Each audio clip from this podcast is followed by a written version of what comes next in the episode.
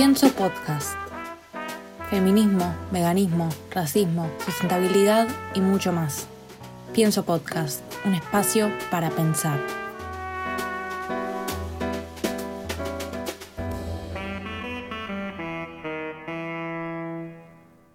Buenas a todos y todas al primer episodio oficial de Pienso Podcast.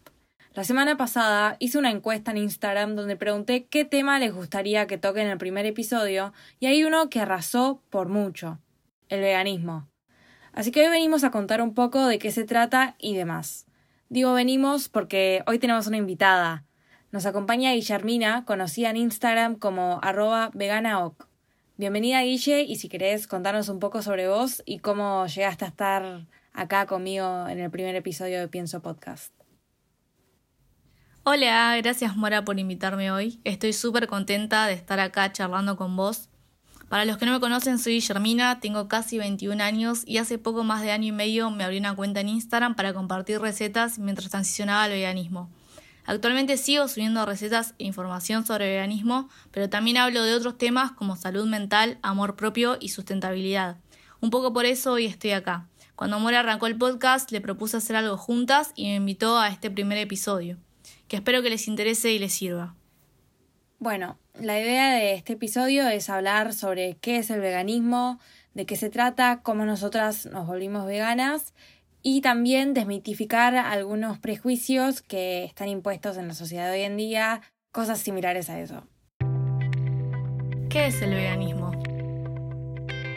El veganismo, también conocido como vegetarianismo estricto, es esencialmente un principio moral específico que se resume en la idea de no utilizar a los demás animales, los animales no humanos, lo cual implica no utilizarlos para ningún propósito ni en ninguna forma. Implica abstenerse del uso de productos y servicios de origen animal, ya sea para alimentación, vestimenta, medicamentos, cosméticos, transporte, experimentación, ayuda en el trabajo o entretenimiento.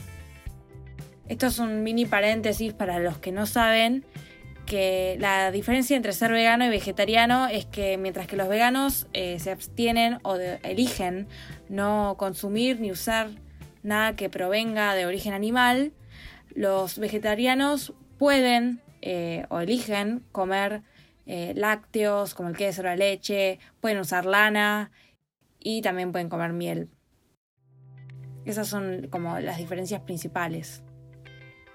Los argumentos que llevan a las personas a adoptar una alimentación basada en plantas, que luego vamos a explicar por qué no decimos una alimentación vegana y decimos una alimentación basada en plantas, se suelen agrupar en cuatro categorías, argumentos éticos, ambientales, de salud y humanitarios. Esto es lo que genera un gran debate porque yo solía y suelo pensar que el veganismo involucra solo las razones éticas relacionadas al antiespecismo y respeto hacia los animales. Es decir, sí, ser vegano trae otros beneficios como un menor impacto negativo en el medio ambiente, una mejoría en cuanto a la salud del individuo, siempre y cuando la alimentación adaptada sea completa tanto en los macro y micronutrientes, y hasta un beneficio económico. Pero yo personalmente no considero que otra persona sea vegana si lo hacen por razones que escapan el respeto hacia los animales. Si uno elige tener una alimentación que excluya alimentos de origen animal y por ende popularmente se haría llamar vegane, pero lo hace por el medio ambiente y su salud propia en vez de por defender los derechos de los animales, es posible que luego se compre un suéter de lana o monte a caballo cuando vaya al campo de su amiga. Entonces, de muchas maneras sigue financiando y fomentando la explotación y esclavitud animal porque su elección no es por la vida del animal, es decir, no es por tener en cuenta al animal no humano, sino porque encuentra un beneficio propio. Es decir, no nace del respeto y empatía hacia el otro, sino para sí mismo. Lo que quiero reiterar eh, no, significa que a las personas veganas solo les importe los derechos de los animales, sino que lo principal o lo fundamental es eso, eh, respetar a todo tipo de vida animal. El resto surge como consecuencia, como, como adicional. El sujeto político dentro del veganismo son los animales. El veganismo reconoce a los animales como sujetos de derecho. De ser así, el derecho principal es el de la vida. Y como dijiste, los animales no son utilizados únicamente como alimento, sino que también son usados para un montón de otras actividades y servicios que los explotan, esclavizan y asesinan. Decir que una persona es vegana porque tiene una alimentación basada en plantas es reducir el veganismo a una dieta o a un estilo de vida cuando es mucho más que eso, porque nos lleva a cuestionarnos todos nuestros hábitos de consumo y nuestra forma de vivir y de relacionarnos con los animales no humanos. Ahora nos movemos a, a una siguiente pregunta que es... ¿Qué es el especismo? El especismo es una forma de discriminación basada en la pertenencia a una especie. Implica tratar a los miembros de una especie como moralmente más importantes que los miembros de otras, incluso cuando sus intereses son equivalentes. Está ligado al antropocentrismo, que es el criterio moral que prioriza cualquier interés humano sobre cualquier interés de individuos de otras especies. Para justificar que un humano es más importante que un animal, el antropocentrismo se apoya en habilidades humanas como la capacidad de razonar o de comunicarse de forma compleja mediante el uso del lenguaje. Esto resulta bastante arbitrario, ya que dentro del grupo de los humanos el grado de estas capacidades es variable y nunca se nos ocurriría discriminar a un ser humano por tener capacidades diferentes. Lo que sostiene la postura antiespecista es que todos los seres conscientes poseen un valor moral inherente, que nos obliga a no tratarlos como simples medios para lograr nuestros fines. Es decir, sostiene que todos los animales merecen un respeto básico. Como bien dijo la famosa escritora afroamericana Alice Walker, los animales existen en el mundo por sus propias razones. No fueron hechos para los humanos, del mismo modo que los negros no fueron hechos para los blancos, ni la mujer para el varón. La especie a la que pertenece un ser sintiente no es una razón para privarle de sus derechos básicos, al igual que tampoco lo es la raza, el género o la orientación sexual. Esto sucede bajo una perspectiva de propiedad, en la que los animales no humanos son considerados legal y jurídicamente como propiedades humanas. Es por esto que en ningún momento nos cuestionamos si consumir animales, que son seres sintientes, está bien o mal, porque nos enseñaron a ver a los animales no humanos como objetos, así como pasa en otras opresiones, como la mujer en el caso del machismo, que pueden ser utilizados en función de nuestros intereses, deseos, tradiciones o gustos. El veganismo es la postura ética que respeta a todos los animales, no solo a los que no nos comemos. Ahora vamos a la sección mitos el veganismo es caro. La realidad es que el veganismo es muy heterogéneo. El gasto que hace una persona vegana depende de sus hábitos de consumo, exactamente igual que en el caso de una persona que lleva una dieta omnívora. También la alimentación vegana se basa en cereales, verduras y hortalizas, frutas y frutos secos, además de legumbres. Las frutas y verduras son baratas. Las exóticas pueden ser caras, pero las de temporada generalmente no lo son. No necesitamos comer frambuesas o kale todos los días. Y el brócoli y las acelgas, que son una fuente de calcio, tienen precios decentes y son súper nutritivos. Las legumbres también son baratas, llenas de nutrientes, son una fuente de proteínas. Son todos alimentos básicos que uno puede encontrar en cualquier supermercado. No necesitas la leche de almendras, ni los dátiles de Egipto, ni el queso estacionado de castañas de cajú. Para un vegano, la leche de almendras podría representar lo que para un omnívoro representa un queso brie. Igual, la verdad, fíjate por ahí en Google que el brie es mucho más caro. Son gustos, no son esenciales. También es cuestión de utilizar un poco de lógica.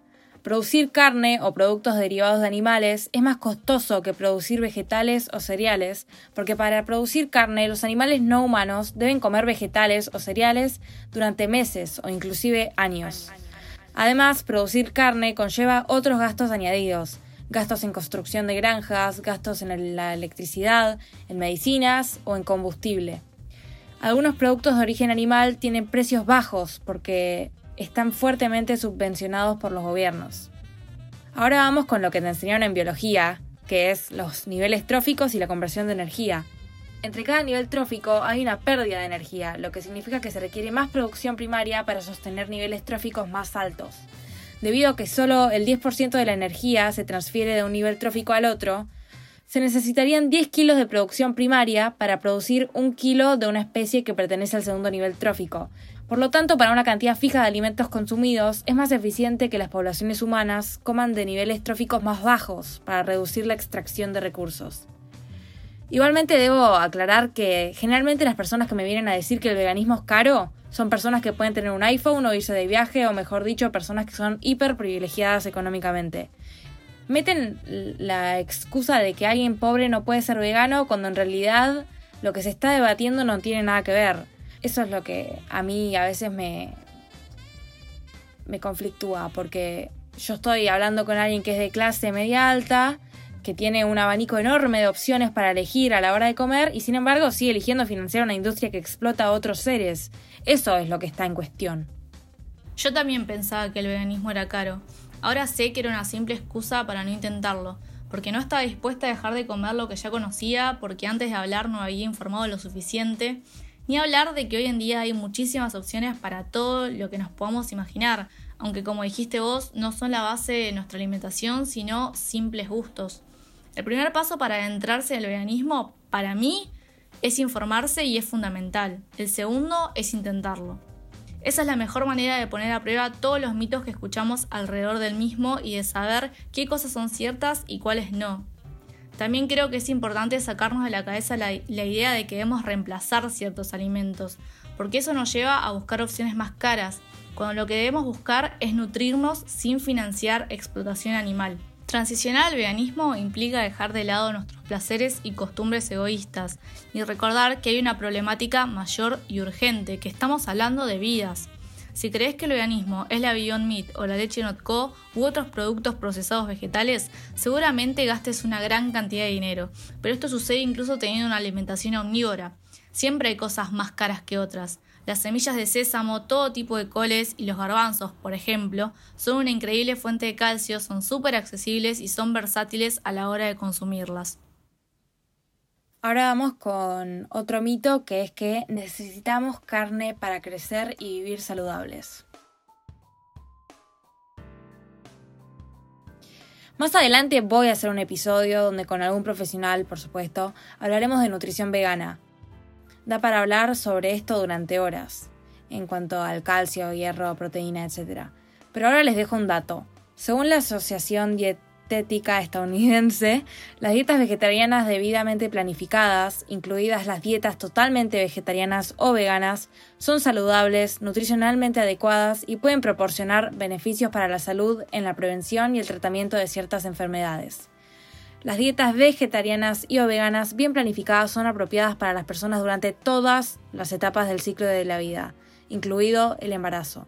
Es súper importante hablar con alguien que esté especializado en el tema. Lo único que voy a decir es que para tener una alimentación saludable es necesario que haya un balance nutricional. Esto significa tener una alimentación rica en hidratos de carbono, proteína, grasas, vitaminas y minerales y todo esto podemos encontrarlos en legumbres, cereales, frutas y verduras, es decir, que lo podemos encontrar en una alimentación basada en plantas. Otro mito. Me gusta mucho la carne. No es que uno se despierta y de repente no le gusta el olor y sabor de la milanesa. No es que de la nada no me gusta el rogel o el marquís. Lo que generalmente ocurre es que el individuo realiza la conexión entre el alimento que está ingiriendo y la vida que hubo o hay detrás de tal alimento. Uno se torna consciente de que ese ser fue torturado, explotado y asesinado para que uno pudiera satisfacer sus papilas gustativas o tener una sensación placentera por 5 minutos y después pasar a otra cosa y olvidarse. Entonces, como a uno le sigue gustando el sabor de la milanesa, como a uno le sigue gustando la torta, la media luna y todo lo que viene comiendo desde hace años, lo que se hace es intentar reemplazar tales alimentos, pero utilizando ingredientes que no involucren el maltrato o la explotación animal. Generalmente me dicen, ¿para qué estás haciendo una milanesa de tofu o milanesa de seitán si es una farsa, si no es carne eso? Y justamente lo que quiero es que no sea carne, que no provenga de, un animal. Quiero seguir comiendo milanesa, pero que no venga del cuerpo o el tejido nervioso de un animal.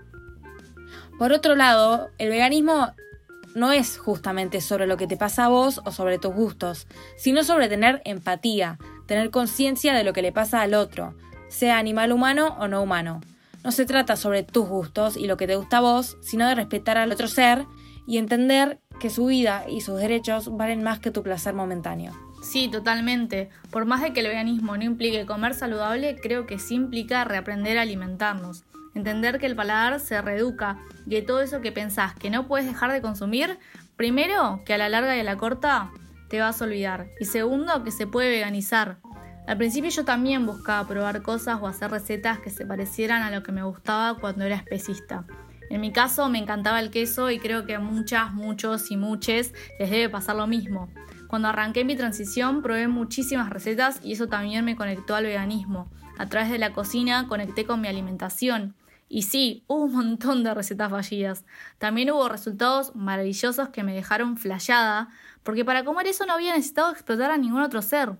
Con el tiempo eso fue cambiando. Hoy en día prefiero mil veces comer una pizza con hummus que con queso vegetal, y no porque no sean ricos, no porque no haya opciones, sino porque, como dije, el paladar se reeduca. Y el veganismo también es un mundo nuevo lleno de cosas increíbles para probar, de sabores riquísimos para probar. Ahora vamos a sección preguntas. Pero consumir animales, ¿no sería una elección personal o privada? ¿No debería cada uno comer y hacer lo que quiera? La realidad es que cuando se trata de respetar los derechos básicos de los seres humanos, no justificamos el hecho de violarlos diciendo que hacerlo es una elección personal o privada. La ética no se basa en meros caprichos o deseos personales, sino en normas objetivas basadas en la razón. ¿Por qué iba a ser diferente en el caso de otros animales? Si razonamos veremos que los mismos argumentos válidos que justifican el respeto hacia los seres humanos valen exactamente igual para los animales no humanos. Debemos respetar a los seres humanos porque son seres sintientes que tienen intereses. Los seres humanos desean conservar su vida, disfrutar de su bienestar, evitar el daño y el sufrimiento, y no estar sometidos a la voluntad caprichosa de otros. Los demás animales poseen los mismos intereses básicos. Una elección privada es, por ejemplo, elegir libremente el color de las paredes de nuestra casa. Esto en principio no vulnera los derechos de nadie, pero si nuestros actos afectan directamente a los intereses básicos de otros individuos, entonces es una cuestión moral y no es privada. Una decisión es el posicionamiento que tomamos frente a algo, y que sea personal implica que es de una sola persona o para una sola persona. Por ende, si afecta la voluntad o la integridad de un tercero, deja de ser una decisión personal. Cuando hablamos de animales sucede lo mismo. Por ejemplo, si una persona decide maltratar a un perro y dice que es una decisión personal, ¿qué rol tomarías frente a esa situación? Eso mismo se aplica cuando hablamos de otros animales, como vacas, chanchos y gallinas.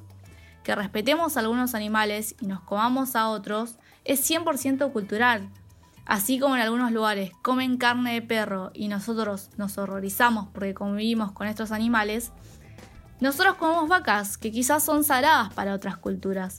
Podemos estar comiéndonos a nuestros compañeros, pero no nos vamos a dar cuenta de esto porque no tuvimos la posibilidad de formar un lazo afectivo con ellos, como en el caso de los perros o los gatos, porque no asociamos una hamburguesa a los restos del cadáver de un animal y menos lo vamos a hacer con los derivados, como el queso o la leche, que son producto de una vía de sufrimiento y de explotación, aunque no lo parezca. La siguiente pregunta es, ¿No sería una solución el tratar mejor a los animales no humanos que utilizamos? No lo sería. La cuestión no es cómo los utilizamos, sino que el problema moral está en el hecho mismo de que los utilicemos para nuestro propio beneficio. El problema de fondo está en que tratamos a los demás animales como nuestra propiedad. Hemos sometido a los animales no humanos a la categoría de esclavos. Si la esclavitud de seres humanos es inmoral, puesto que cosifica a los individuos como meros objetos, por la misma razón, se trata de una práctica injusta cuando la aplicamos a otros animales. Los demás animales no pueden dar su consentimiento para que los usemos, por lo tanto, al hacerlo ya no los estamos respetando como individuos con voluntad e intereses propios, sino que los estamos tratando como objetos, como meros recursos. En esto consiste básicamente la explotación animal. No tenemos ninguna razón que justifique moralmente el hecho de que utilicemos a otros animales. Por lo tanto, sea cual sea la manera en que lo hiciéramos, eso no anularía la injusticia que es ese hecho mismo de que los utilicemos para nuestros fines. Cuando nos referimos a la cuestión de respetar moralmente a los seres humanos, podemos reconocer que la opción aceptable nunca es asesinarlos o violarlos con menos crueldad. No es aceptable que los violadores traten mejor a las personas que violan. La única opción que podemos aceptar es que dejen de violarlas. La, solución no es tratar mejor a los animales que esclavizamos. La única solución ética es no esclavizar a nadie. Lo peor de todo es que esto me lo dijeron un montón de veces, que podemos matarlos mejor. No tiene que ver con tratar mejor, sino decidir no utilizarlos cuando en la actualidad hay muchísima información disponible de fuentes fiables que avalan una alimentación basada en plantas en cualquier etapa de la vida. Entonces, ¿por qué hacer uso de algo y en realidad de alguien que no necesitamos para vivir bien y sanamente. Ni hablar de que no hay una forma de asesinar mejor o peor. Asesinato es asesinato, explotación es explotación y no deja de serlo más allá de la supuesta humanidad con la que se lleva a cabo. Sacarle la vida a un ser sintiente es un acto cruel en sí mismo. Totalmente, voy de vuelta cuando dijiste que, que es algo que te dicen mucho eh, a mí usualmente me dicen, bueno, pero yo compro huevos que vienen de granjas donde las gallinas están sueltas y felices. Eso nos lleva a la siguiente pregunta. Otros animales comen animales. ¿Por qué está mal que nosotros hagamos lo mismo si también somos animales? El hecho de que seamos animales o de que otros animales coman animales no justifica que nosotros imitemos la conducta que vemos en otros animales. Es un hecho que algunos humanos asesinan y violan a otros humanos. ¿Significa esto que sería correcto que nosotros hagamos lo mismo, ya que también somos humanos? Obviamente no. Esto no es ningún argumento éticamente válido. Intentar justificar algún tipo de acción o conducta por nuestra parte o por la de otras personas responsables de sus actos, simplemente alegando a que es natural, es un argumento que si fuera racionalmente válido, en realidad valdría para justificar moralmente cualquier cosa. Alegar que si tenemos colmillos o que si somos omnívoros, entonces no hay problema ético en comer animales, sería equivalente a decir que si tenemos pene, entonces no hay problema moral en violar a las mujeres, puesto que el sexo también es algo natural. Si por ética entendemos guiar racionalmente nuestra conducta de acuerdo con una serie de normas morales, entonces no es razonable apelar a hechos que ocurran en la naturaleza como forma de justificar nuestro comportamiento. Típica expresión de si Juanito se tira por un puente, ¿vos también te tirás? La diferencia es que nosotros podemos hacer uso de nuestra razón y entender que bajo ningún término es ético explotar o asesinar a un animal, menos en un mundo donde cada vez hay más alternativas, más información y más conciencia al respecto. ¿Y qué pasa con las plantas o con las bacterias y los virus? Ni los virus, ni las bacterias, ni las plantas pueden sentir. Carecen del sistema nervioso, que es lo que permite la sintiencia. Las plantas son seres vivos que pueden percibir información del medio ambiente, igual que hacen las máquinas equipadas con mecanismos sensoriales, pero no la pueden procesar en forma de sensación a no ser que tengan un sistema nervioso. Solo los animales poseen sistema nervioso, mientras que el resto de los seres naturales carecen de él o de cualquier otro sistema u órgano equivalente. El veganismo nace del reconocimiento de los animales no humanos como seres sintientes, es decir, como seres capaces de sentir y experimentar estados mentales. La sintiencia es la capacidad de sentir, percibir o experimentar subjetivamente, este concepto es clave dentro del veganismo porque la sintiencia nos da la capacidad no solo de sufrir, sino que también los animales comparten muchas de nuestras necesidades y deseos. Comida y agua, refugio y comida, libertad de movimiento, y es por esto que pedimos por sus derechos. Quedan las últimas dos preguntas y la, la que vamos a decir ahora es, ¿qué hay de malo en consumir huevos, leches o miel si supuestamente los animales de los que se obtienen no han sufrido ni han sido matados para ello. En realidad la idea de que detrás del consumo de huevos o de lácteos o de lana o de miel no hay sufrimiento y muerte es una creencia equivocada, que proviene de la acostumbrada publicidad engañosa que propaga la industria de explotación animal. Lo cierto es que a los animales esclavizados por su leche o sus huevos se les hace sufrir en muchas maneras, como confinándolos en espacios limitados, asustándolos o golpeándoles para que obedezcan y robándoles lo que producen sus cuerpos en contra de su voluntad. Además, cuando estos animales ya no resultan rentables para su explotador, cuando ya no producen huevos, lácteos, lana, seda o miel, se les mata, es decir, son asesinados. Aparte del sufrimiento y muerte que causamos a otros animales que explotamos, el mero hecho de verlos como máquinas de producción que existen para satisfacer nuestras necesidades ya es una forma de cosificarlos y de negarles su condición de individuos con voluntad e intereses propios. Esto es lo que sucede cuando les quitamos sus huevos o su leche o su miel, aunque supuestamente se diera la posibilidad de que no les causáramos daño al hacerlo. Los demás animales no nos han dado su consentimiento para que los usemos para ningún propósito. Así que el simple hecho de que lo hagamos ya supone una violación del respeto básico que todos los animales merecen por el simple hecho de ser seres sintientes. Además, somos los únicos mamíferos que toman la leche de otro animal. Esto suele terminar en la etapa de lactancia. ¿Por qué le sacaríamos la leche a un ternero? ¿O por qué le robaríamos los huevos a las gallinas? Por ejemplo, en los santuarios de animales rompen los huevos en el suelo y las gallinas se los comen para recuperar ciertos nutrientes nos enseñaron a pensar siempre en nuestras supuestas necesidades y no en las necesidades del otro. Es hora de que nos preocupemos por darles a los animales la vida que se merecen y dejemos todo lo que producen a su merced. ¿Qué harías si estuvieras en una isla desierta y tu única manera de sobrevivir fuera matando a otro animal? Qué pregunta conocida, ¿no? ¿Qué harías si estuvieses en una isla sola? ¿Te comerías al chancho que está con vos? ¿Viste? ¿De dónde salió el chancho? ¿Qué hace ahí? Y, no sé. La realidad es que primero me preguntaría cómo se está alimentando el chancho para seguir ahí vivo. Y ahí vemos. Pero antes de responder, quisiera plantear una pregunta previa. ¿Qué haríamos si viviéramos en un mundo donde tenemos acceso a toda clase de alimentos vegetales que cubren todas tus necesidades nutricionales y además supiéramos que los demás animales son individuos que sienten, sufren y tienen un interés en vivir y que no les hagan daño.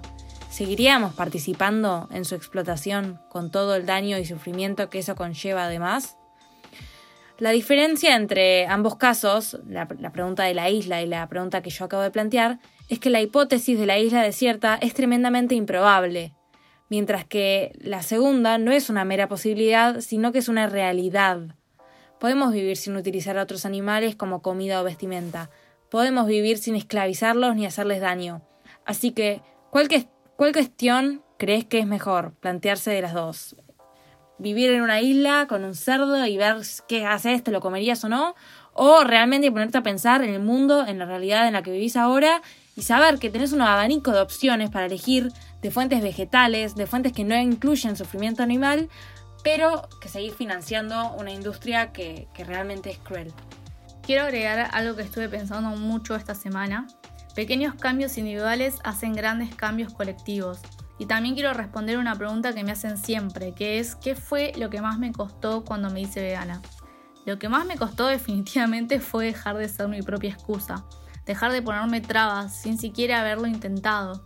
Si querés saber si el veganismo es caro o si te va a llevar muchísimo tiempo, Prueba a hacerlo una semana, un mes y vas a ver cómo desmentís todas esas cosas. Y recordá que el veganismo es necesario y es urgente. No pospongas lo inevitable. Algo que quiero agregar es que siempre a mí también me preguntan eh, cómo te hiciste vegana, cómo fue tu transición.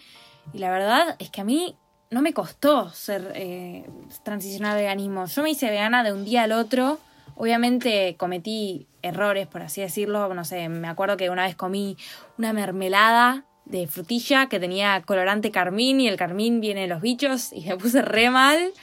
Pero la verdad que más allá de eso, queso, dulce de leche, etcétera, no me costó porque fue como un clic. Hice la conexión entre, entre lo que yo estaba comiendo y el animal que sufría detrás y, no sé, fue tan fuerte la conciencia o fue tan grande la, empatía que por lo menos yo siento hacia los animales no humanos que, no me costó.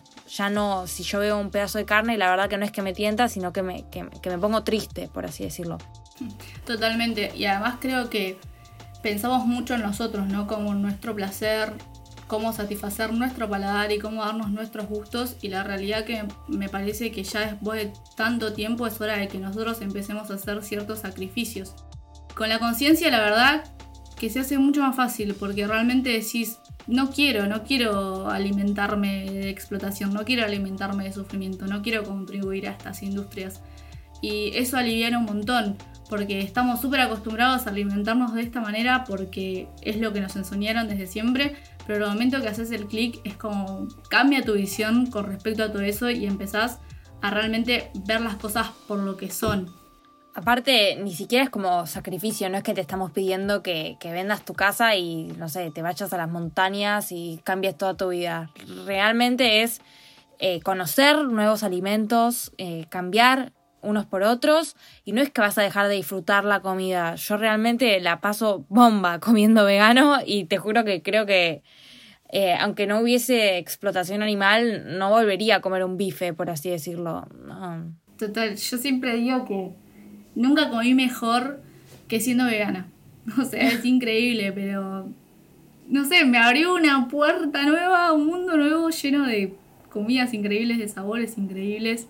Aprendés a eh, cocinar, un total, o sea, yo antes no sabía lo que era un garbanzo. Sí, te remetes en la cocina.